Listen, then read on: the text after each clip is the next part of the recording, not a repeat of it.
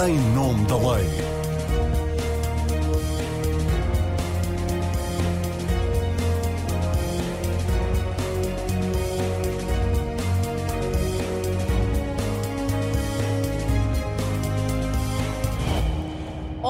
A todas e a todos. O processo judicial, batizado como influencer, não provocou só um terremoto político. Está a pôr debaixo de fogo a investigação criminal. E algumas das críticas mais duras vêm mesmo do interior da instituição. Há já quem esteja a surfar a onda e ponha em causa a autonomia do Ministério Público e até quem acusa a magistratura dirigida por Lucília Gago de ter feito um golpe de Estado. Casos de Vital Moreira e Miguel Sousa Tavares. A Procuradora-Geral da República veio nos últimos dias dizer que não se sente responsável por nenhuma crise política e que o Ministério Público investiga o que deve ser investigado perante a notícia da prática de factos o que não está a funcionar e deve mudar na forma como atuam os procuradores. É o tema hoje em debate na edição do Em Nome da Lei. Obrigada por estarem connosco. Eu sou a Marina Pimentel e convidei para esta edição o procurador jubilado António Cluny, ex-membro nacional do Eurojust, a Agência da União Europeia para a Cooperação Judiciária Penal, foi vários anos presidente do Sindicato dos Magistrados do Ministério Público. Rui Pereira foi advogado, professor universitário ministro da Administração Interna, juiz do Tribunal Constitucional, participou na revisão dos Código Penal e Processo Penal de 1995 e João Paulo Dias, investigador do Centro de Estudos Sociais de Coimbra, é sociólogo especializado em Sociologia do Direito, é membro do Observatório Permanente da Justiça, onde tem participado na realização de vários estudos sobre o Ministério Público, fez de resto a sua tese de doutoramento sobre o Ministério Público. Sejam bem-vindos ouvintes, em que medida é que este processo judicial que levou à admissão do Primeiro-Ministro nos deve levar a repensar o funcionamento do Ministério Público? Porque várias coisas correram mal, lapsos na investigação que são reveladores de alguma falta de cuidado, detenção de arguídos para interrogatório, sendo que em relação a um deles o juiz considerou não haver indícios da prática de qualquer crime e essa pessoa esteve detida durante seis dias, uma promoção de medidas de coação que claramente estava mal calibrada com os frágeis indícios da prática dos crimes mais graves que constavam do despacho de indiciação e uma investigação alavancada apenas em escutas telefónicas telefónicas. Rui Pereira, na sua leitura dos acontecimentos, este processo que desencadeou a queda do governo é revelador de que há coisas a mudar no Ministério Público? Bem, vamos lá ver. Há questões muito diferentes em relação a este processo. Uma que tem sido muito debatida, mas que tem uma importância relativamente menor é a questão do comunicado. Eh, porque o comunicado não é propriamente a investigação e menos ainda o inquérito. Uhum. O comunicado é o comunicado. E tem sido muito batida a oportunidade do último parágrafo. O tal parágrafo que, alegadamente, foi acrescentado pela senhora Procuradora-Geral da República. Fala do, do, do Primeiro-Ministro. Tal qual. Para encurtar caminho, devo dizer que discordo do último parágrafo. E vou explicar muito rapidamente porquê. O Código de Processo Penal prevê a possibilidade de serem prestados esclarecimentos públicos em defesa de suspeitos para defender o bom nome das pessoas ou então para defender a paz pública e pessoas e bens e para restabelecer a verdade sem prejuízo da investigação. Ora bem, um suspeito não é erguido, não é sujeito do processo penal. E, na minha perspectiva, um comunicado só deve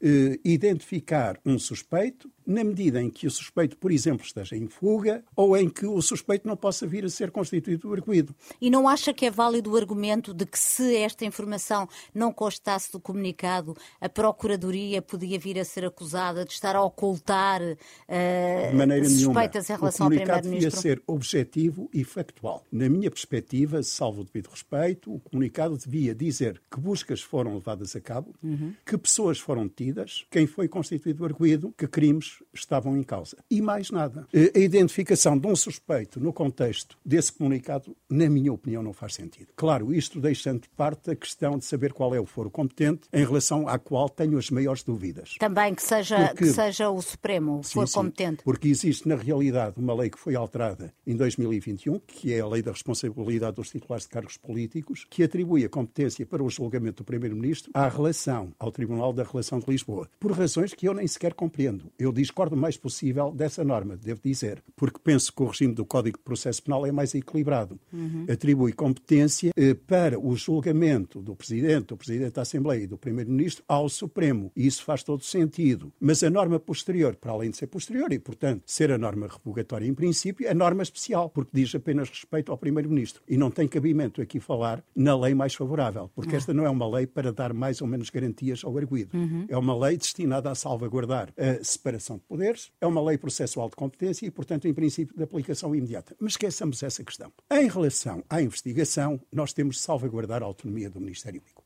E, portanto, o facto de o juiz de instrução não atender eh, enfim, à promoção do Ministério Público, aplicando prisão preventiva a alguns arguídos e não considerando eh, haver indícios, pelo menos indícios fortes em relação a uma série de crimes, não é a última palavra em relação a este processo. Eu recordo que a intervenção do juiz no nosso modelo é uma intervenção, por assim dizer, tópica, porque o senhor do inquérito é o Ministério Público. E é o Ministério Público que, no termo do inquérito, na acusação, vai delimitar o seu objeto. Uhum. Questão diferente é de saber se essa acusação depois sustenta numa eventual fase de instrução que pode ser requerida ou no julgamento. Mas isso é outra questão. E, portanto, eu acho prematuro, apesar de tudo, estar a fazer críticas em relação a uma investigação que está em curso, a um inquérito que está em curso.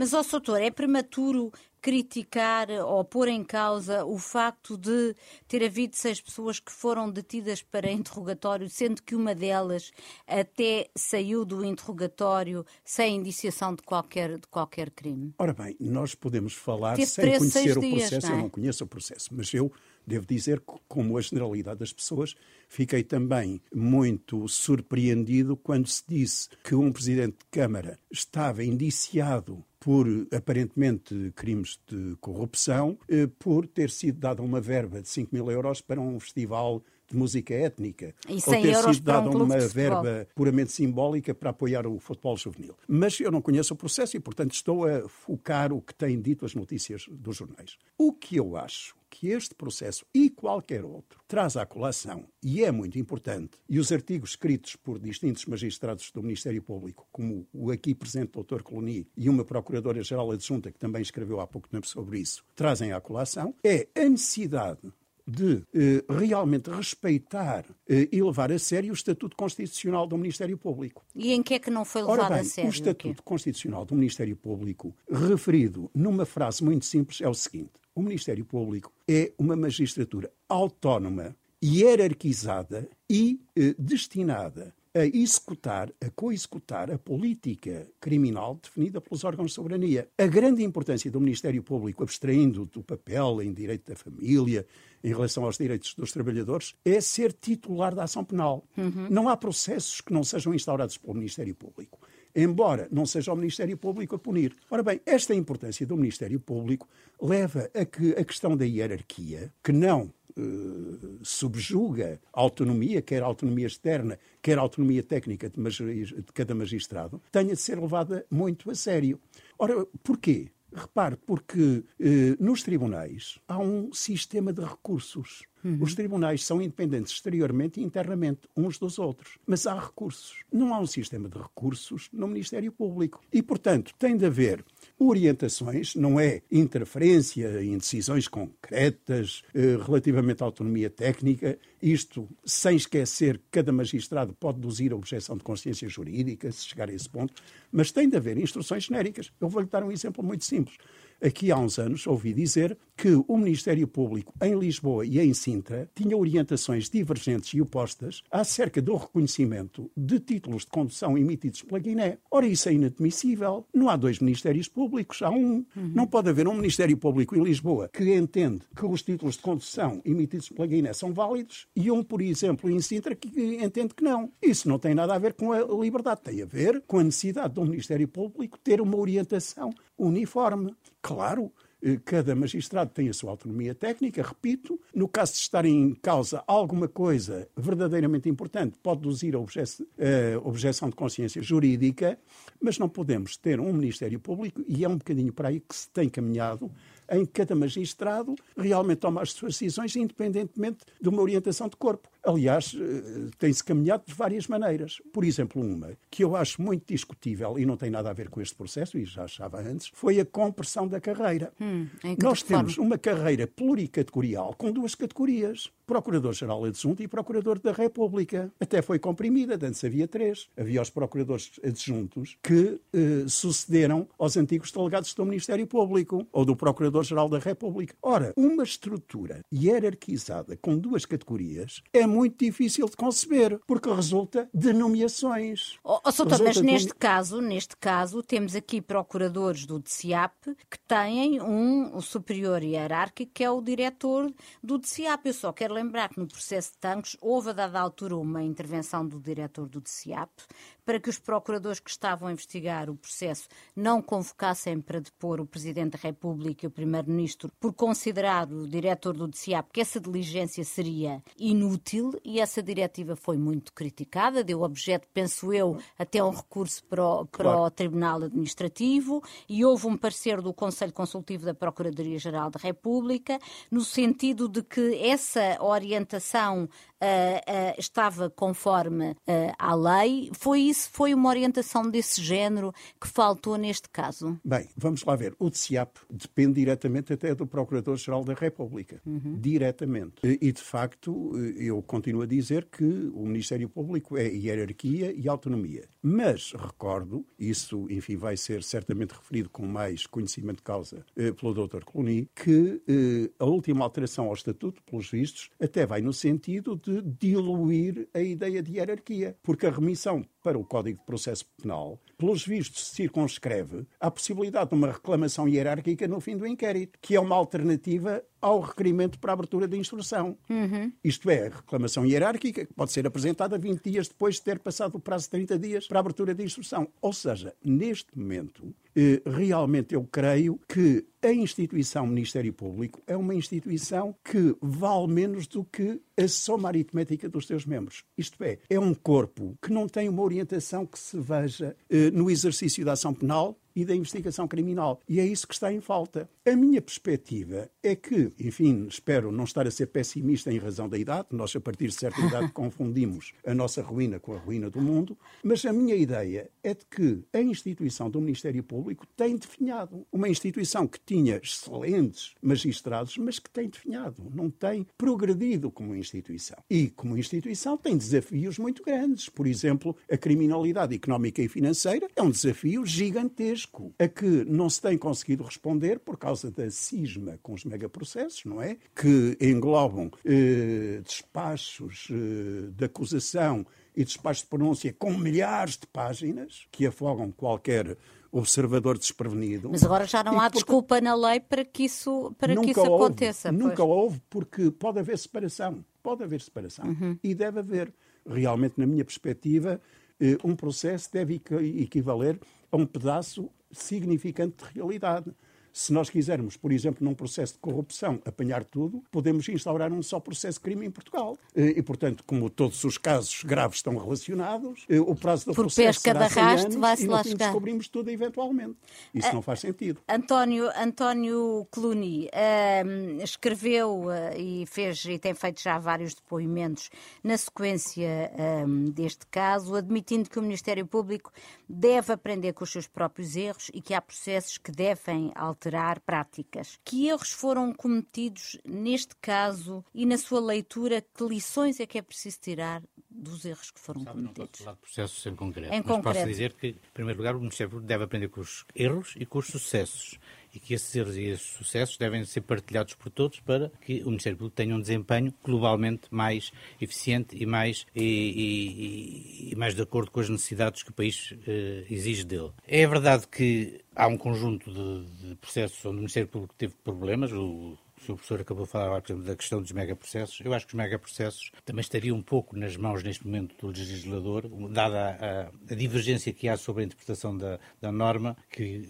uns dizem que exige megaprocesso, outros dizem que não é tão necessário assim, e de facto a norma não é suficientemente clara, mas mesmo que fosse, a verdade é que há uma... Nunca há nenhuma norma suficientemente pois, clara em É conforme, há umas mais claras que outras, mas uh, a verdade é que também temos que exigir, em meu entender, ao poder político que tenha capacidade de estar presente e atuante perante situações desta natureza. Uhum. E essas, essas situações, como por exemplo a dos megaprocessos, podia já ter sido clarificado de uma vez por todas a questão e acabava-se o problema. Há quanto tempo é que nós andamos a cismar, como diz o seu professor, nos megaprocessos? Há bastante tempo. E, no entanto, e no, exato, e, no entanto não, não vimos ainda nenhuma iniciativa, nem do Governo, nem da Assembleia da República, para resolver o problema.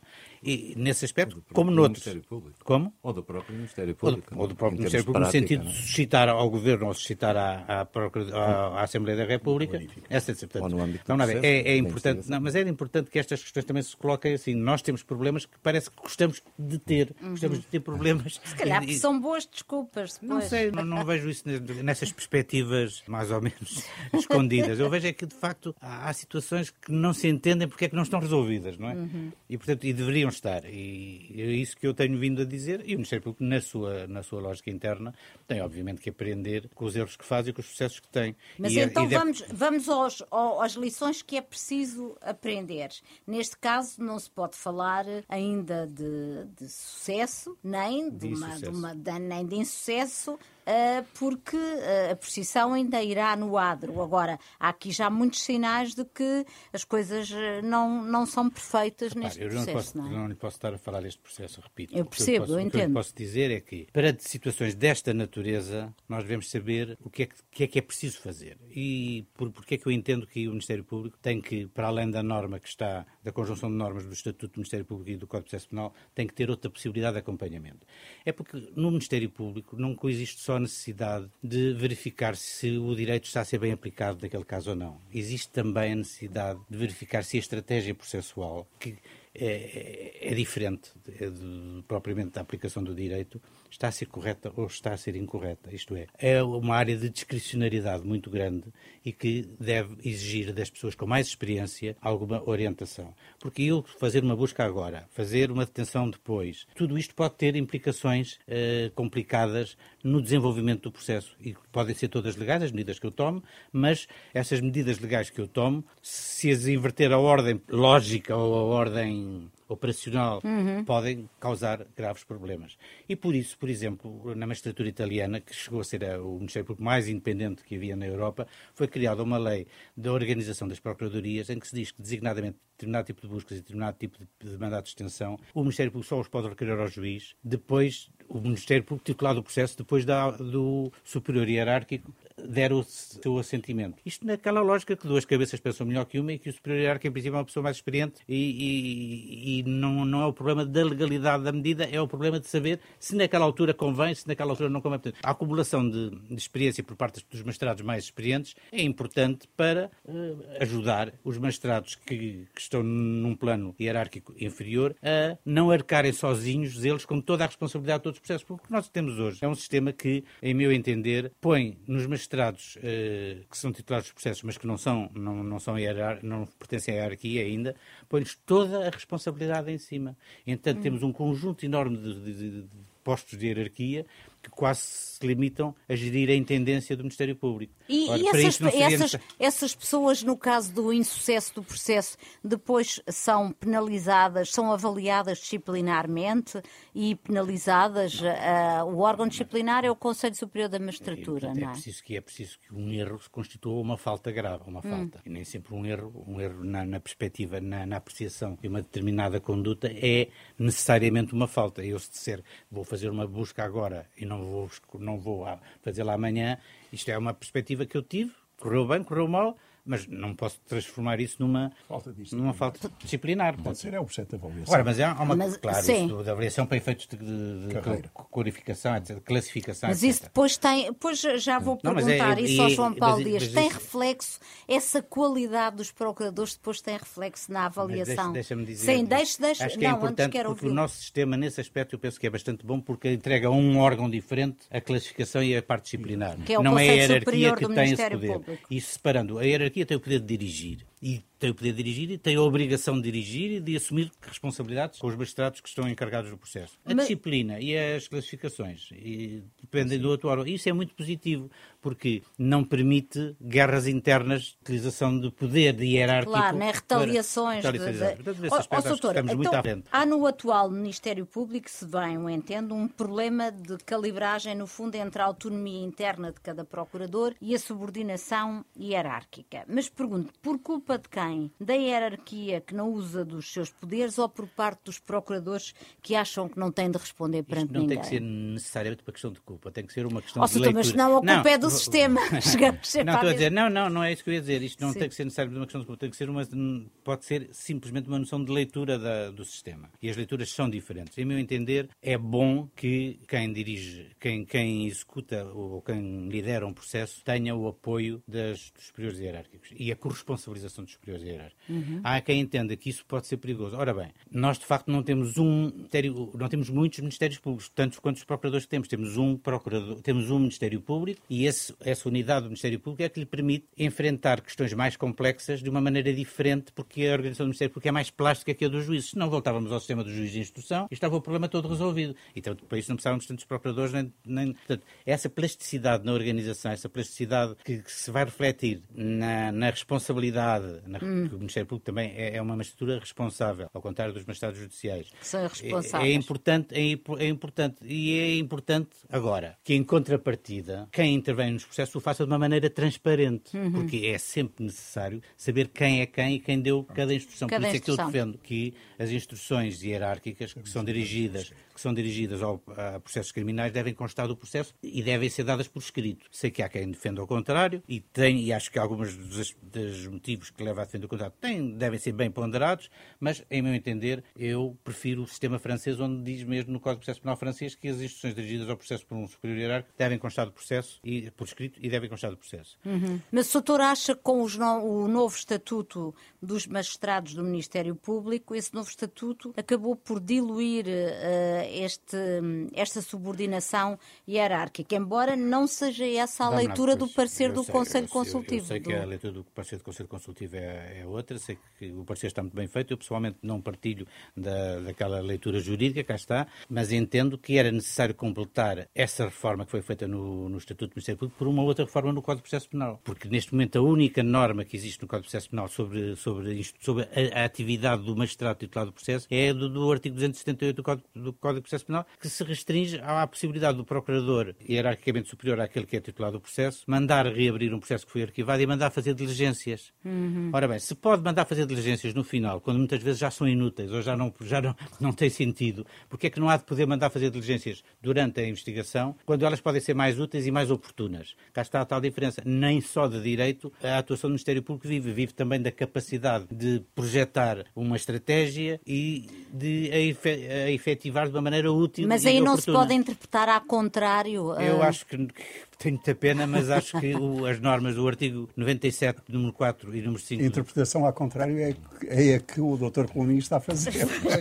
Eu acho que isto é para mim, é claro, mas não é só para mim. Agora, é preciso saber, uma vez que a senhora Procuradora-Geral da, da, República deu uma diretiva em sentido contrário àquilo que eu estou a dizer, e a diretiva, em meu entender, está em vigor, até porque o recurso para o Supremo Tribunal Administrativo não tem efeito suspensivo da diretiva, uhum. é preciso é saber se ela está a ser executada e cumprida. Pois, exatamente. Enquanto, enquanto é... não houver decisão do Supremo, essa, essa ela, diretiva, essa diretiva é no sentido que os poderes da hierarquia ficaram intocáveis com Ora as bem, alterações. Então, nesse sentido, nesse sentido é importante também Público. perceber, não estou a falar neste processo em concreto, se efetivamente a hierarquia está a envolver-se nas decisões processuais que estão a ser tomadas. João porque Paulo isso é importante Dias, para os cidadãos saberem Tome esta isso. pergunta para si e, e faça-nos o favor de lhe dar uma resposta. Ah, bom, ah, o doutor colunista está, está, a pegar bem nela, ou seja, a responsabilização da hierarquia tem que existir. E se há, e se há uma outra possibilidade de interpretação jurídica no, no, Código do Processo Penal, ela então tem que ser alterada para voltar ao modelo de, de responsabilização hierárquica.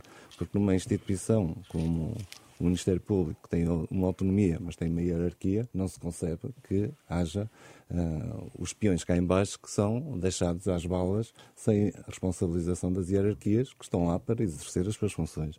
E, portanto, aí o nível da responsabilização do Ministério Público pode ser questionado. Mas aí é o dever ser. Agora pergunto-lhe, o seu olhar como observador da, da realidade, uh, o, que é que, o que é que vê? O que é que tem constatado? O que eu vi pelos meios de comunicação, naturalmente não tenho conhecimento do processo, uh, nem tive acesso a qualquer outro tipo de informação para além dos meios de comunicação, é que há três magistrados que estão, são titulares do processo e, e, também aí é discutível porque é que são três, não é? É porque é que não há um que coordena e os outros coadjuvam, ou seja, há que haver uma hierarquia também na titularidade do processo uh, e depois uh, vemos a Procuradora-Geral da República, seja com o comunicado, seja com algumas declarações que tem feito, inclusivamente hoje, assumir alguma responsabilização na comunicação, uhum. mas não na no coordenação da investigação.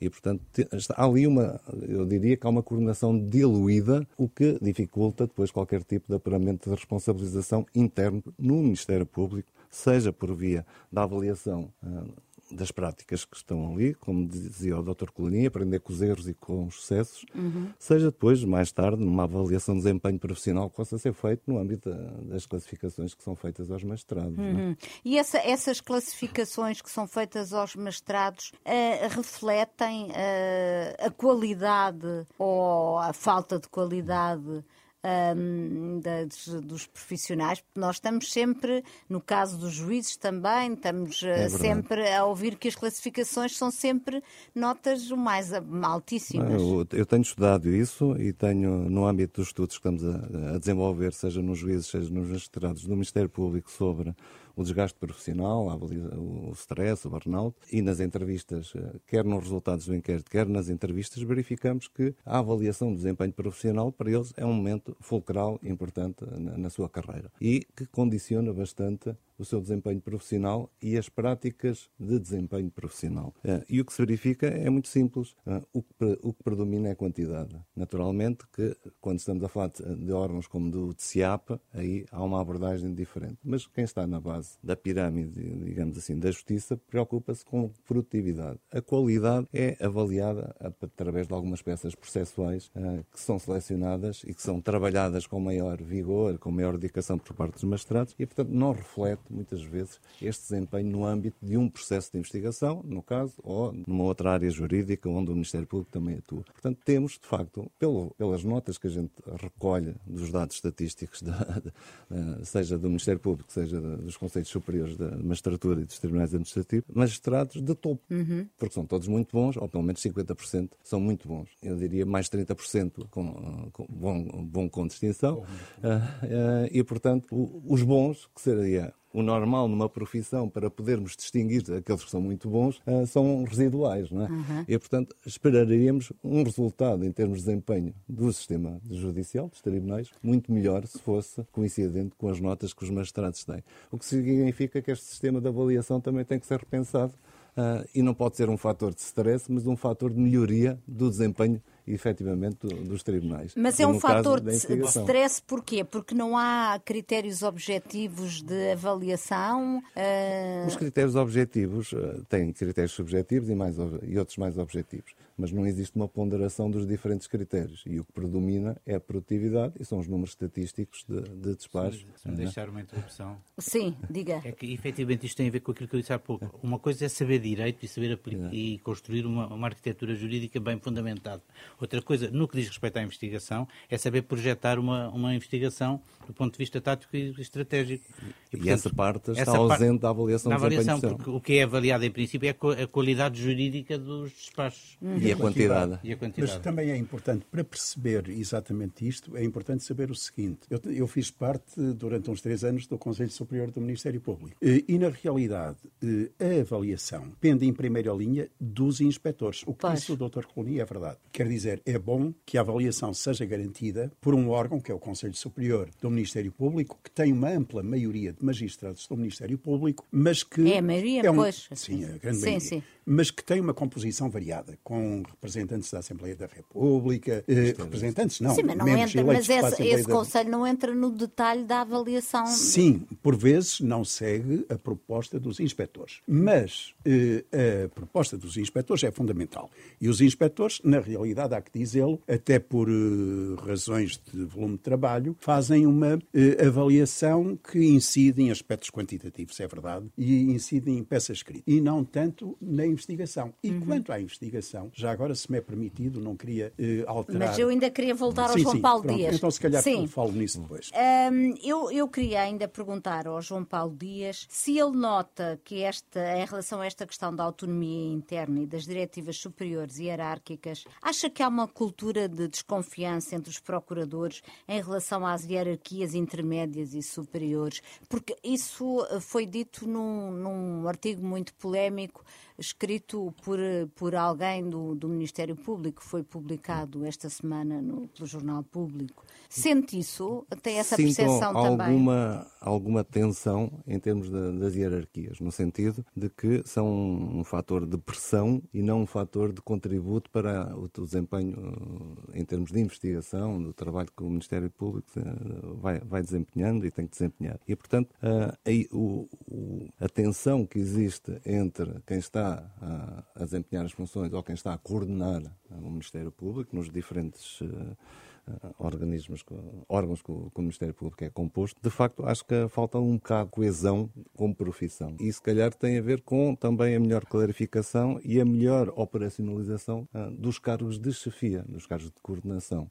E acho que aí, como o Dr. Coloni também referiu, eh, é preciso que eles sejam dotados, efetivamente, não só de gerir o volume de trabalho, é? mas em uma intervenção mais direta nos processos em termos de apoio e em termos de portanto, coordenação efetiva portanto, quando se fala de, quando se fala de pressões uh, sofridas pelos procuradores em relação aos seus superiores hierárquicos, é no sentido do volume de trabalho, não é? é no, no, sentido, de haver orientações não concretas. No sentido das orientações, ou seja, mais produtividade, não mais qualidade de investigação. E, portanto, espera-se que das coordenações de, das chefias, digamos assim, uh, haja uma maior intervenção, mas no sentido efetivo do desempenho profissional, ou seja, da investigação, como Ministério Público tem, tem que desempenhar. Isso sim é um fator que provoca alguma, eu diria, alguma perturbação no funcionamento regular. Naturalmente sente-se mais em algumas áreas do que noutras, não é? Hum. Portanto, a investigação criminal é, por, por definição, a área principal do Ministério Público, não só em termos de volume de trabalho, número de magistrados afetos, mas também onde existem alguns processos eh, que são mais mediáticos e aos que geram maior tensão. Porque a rotina, temos que também referir, a rotina desenvolve-se com grande normalidade é? Hum. E, portanto, o desempenho do Ministério Público, eu diria que é um bom desempenho em termos de, de investigação e toda a sua intervenção nas diferentes áreas jurídicas.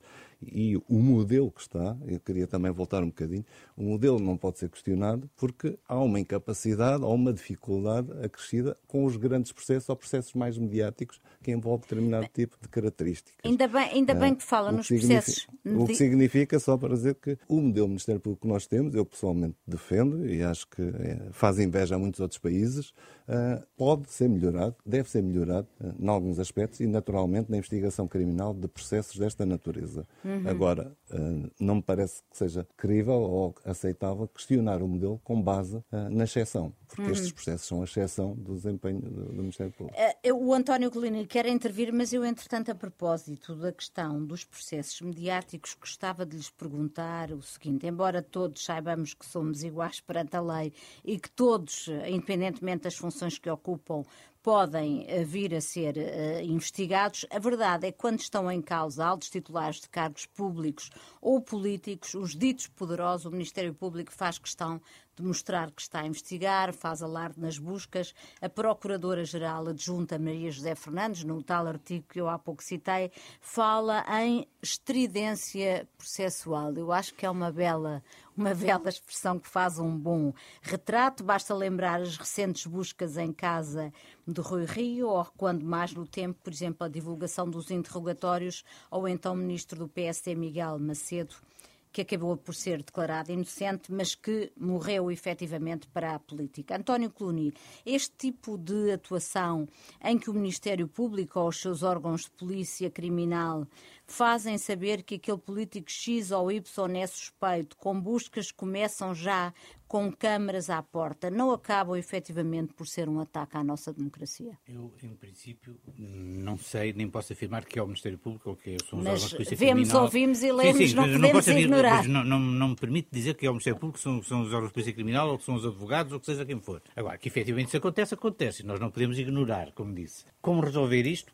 Olha, temos, podemos verificar que neste último caso não houve fugas nenhumas uh, até à realização das diligências. É público que ninguém sabia do que se estava a passar. Não? É? Como vamos tratar esse assunto, acho que ainda ninguém descobriu. Porque se tivesse descoberto, o assunto estaria resolvido. Uhum. Agora, de facto, nem o poder político consegue uh, encontrar uma solução para ele, nem o, nem o Ministério Público internamente consegue encontrar uma solução para ele, porque é de facto muito difícil hoje em dia isto. Porque mas, o número, doutor, o número exemplo, de intervenientes. Na sua, Agora, na sua experiência. Esse, como... esse, esse, aspecto, esse aspecto leva-me a, a, colocar uma questão e que tinha a ver com uma coisa que eu queria dizer há Mas, mas deixe-me só perguntar, na sua experiência como no Eurojust... Olha, que... só para lhe dar uma experiência pessoal que eu tive. Um dia acordei hum. de manhã, estava a fazer a barba e ouvi na rádio, porque eu ligo sempre a rádio de manhã. Faz muito bem. Não, não é televisão, é só à noite. E estava a ouvir. E ouvi dizer que tinha à minha ordem, na altura, 6 milhões de contos apreendidos. E eu disse, como? À minha ordem. Eu não sei de nada, nem conheço o processo. Não, não. Cheguei ao processo, fui a correr para o tribunal e estava, de facto, já estava lá uma, uma multidão de jornalistas para perguntar coisas sobre uma coisa que eu nem sequer sabia que existia. Eu era procurador, coordenador na altura, chamava-se de circo, e, e tinha, de facto, um processo volumoso. Eu soube depois da comunicação social que esse processo existia. Uhum. Era o primeiro processo sobre branqueamento de capitais que apareceu, havia que justificar a existência de alguns organismos, eh, na altura inovadores, e, e, e lá portanto, dava jeito, dava, dava jeito, jeito. que a coisa portanto, fosse Como vê, essas coisas, essas coisas acontecem. Eu tenho mais histórias sobre essa história, mas não as posso contar todas. Se um dia contar todas, quando eu escrever um livro e depois já não, já não me puderem, não me puderem uh, mover processos de difamação, eu, eu, eu, diria, há muitas coisas a dizer sobre isso, e isto não isenta de responsabilidade também, em alguns casos, estou convencido, uh, alguns magistrados do Ministério Público. Não, se, não sejamos inocentes. Inocentes. Oh, oh, Rui Pereira, o que é que explica que sempre que está em causa a suspeita da prática de algum facto contrário à lei por parte de um político ou titular de um alto cargo público, haja sempre tanta, tanta alarde daquilo que está a ser feito? Numa palavra, a curiosidade pública. Como é óbvio, se, se houver suspeitas de que o Presidente ou o Primeiro-Ministro cometeu um crime, Sim, mas a isso nossa eu, curiosidade da parte da é comunicação, superior. Sim, mas da parte da comunicação social, Agora, a questão do interesse público, sim, sim, isso eu não sim. duvido.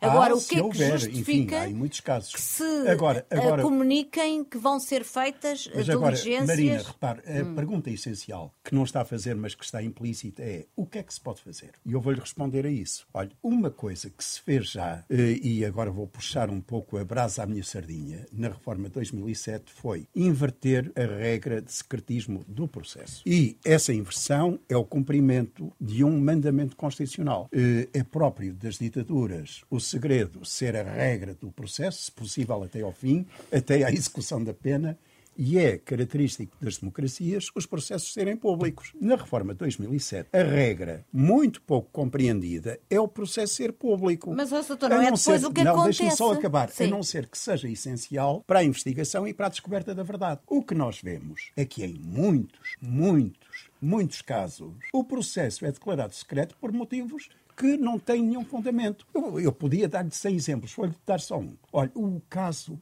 da Praia do Meco. Nenhuma razão para o processo ser secreto, senão, digamos assim, eu não quero aqui ser ofensivo em relação ao OMP, mas enxutar os assistentes inconvenientes. E o processo foi secreto por razões que eu não conheço. Claro, há processos em que eh, tem de ser secreto por causa da investigação, o inquérito e tudo isso. Mas nesses casos também há outra questão que falha, que é a incapacidade de comunicação. Na realidade, as magistraturas, como as polícias, estão pouco habituadas a comunicar. Uhum. Perdão. E enfrentam uma comunicação social ávida e um público muito curioso. E, portanto, nem sempre sabem comunicar com objetividade. Não é para defender a sua imagem. A comunicação não se deve destinar a isso, mas a transmitir imagem, eh, mensagens simples, objetivas, factuais. Por exemplo, foi o que falhou neste comunicado. Neste comunicado, o que falhou, na realidade, isso não tem nada a ver com o decurso do processo, foi eh, o comunicado ater-se a factos e ser estritamente objetivo. E outra questão que, em relação à autonomia, ainda não foi referida e eu gostaria de, pelo menos, deixar aqui sinalizada é a seguinte: não nos podemos esquecer de que no processo de crime, em muitos casos, funcionam delegações de competências, por vezes genéricas, aos órgãos de polícia criminal. Atenção, há muitos, muitos inquéritos em que o papel do Ministério Público se confina a instaurar o um inquérito, porque isso tem de o fazer, validar a constituição de arguídos, porque tem de o fazer, fazer. desde 2007, e acusar ou arquivar no fim. Muitas vezes fortemente influenciado, para não falar em transcrições, pelo relatório final da polícia. Isso. Portanto, isto é muito comum se e mais reforça se a, a Marina, de intervenção. Marina me deixasse, eu agora aqui fazia uma introdução, que era aquela que eu queria fazer há pouco. Eu tenho notado, notei, até porque estava na, na Eurojust e recebia colegas que iam lá fazer reuniões de coordenação. Sim. E para, para se chegar às reuniões de coordenação era preciso obter o assentimento uh, dos titulares dos processos, obviamente, que aquilo que, por um lado, esses colegas Uh, reivindicavam de autonomia face às hierarquias, não reivindicava da mesma maneira face aos órgãos de polícia criminal com quem trabalhava. E chegou, chegou a haver um ponto, num caso concreto, em que me foi dito que precisavam da autorização de um determinado órgão de polícia criminal para, para fazer a reunião de coordenação. Desculpa, isto está tudo invertido. Está tudo invertido, não pode ser assim. Isto é. Então quem porquê? manda não é o Ministério não, e porquê? Público. Porque, porque efetivamente a hierarquia do Ministério Público não se envolve no processo e quem se vai envolver e quem tem é dá o apoio é efetivo é a polícia. Mas e, portanto, isso... o magistrado sente-se muito mais próximo da polícia, com tudo o que isso tem de bom e com tudo o que isso tem de mau, do que de uma visão mais de magistratura destes assuntos. Portanto... Mas próximo sem intervir materialmente, próximo para receber o fruto.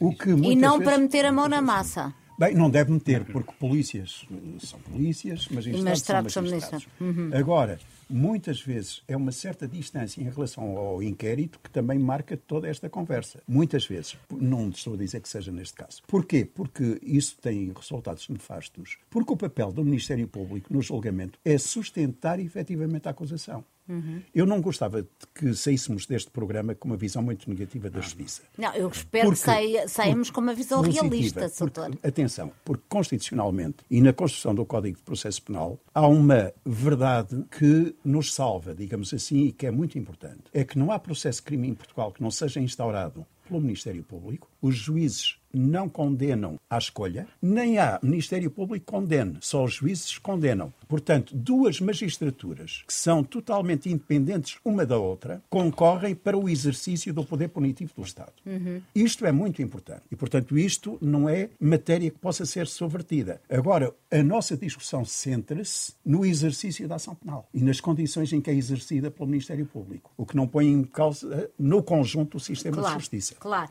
Uh, eu, eu, queria uh, ouvir o João Paulo Dias esta questão da forma.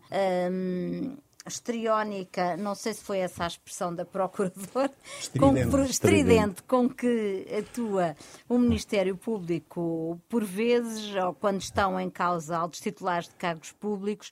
Pergunto-lhe se tem esta percepção também. E, e, se o Ministério Público, porque há muita gente que diz, vê, se vê como uma espécie de reserva moral da nação em contraponto a uma classe política genericamente amoral e corrupta? Não creio que seja essa a visão, pelo menos da maioria da classe, até porque estão muito funcionalizados, eu diria até demasiado funcionalizados, uh, nas suas funções, uh, no exercício das funções, uh, para pensar nesses termos mais políticos, quando tínhamos uma magistratura se calhar mais politizada, eh, nos, nos tempos em que entrou o Dr. António Coloni para a magistratura do Ministério Público. Agora, sem dúvida que não há instituições impolutas em termos de fugas de informação. Eh, e, portanto, como há muitos intervenientes e várias instituições, nunca conseguimos perceber bem, às vezes identificam-se os autores e esses deviam ser uh, bem responsabilizados, mesmo em termos disciplinares, e é, é, difícil de, de, perceber de onde é que vem a fuga de informação. Naturalmente, isso não ajuda a descredibilização,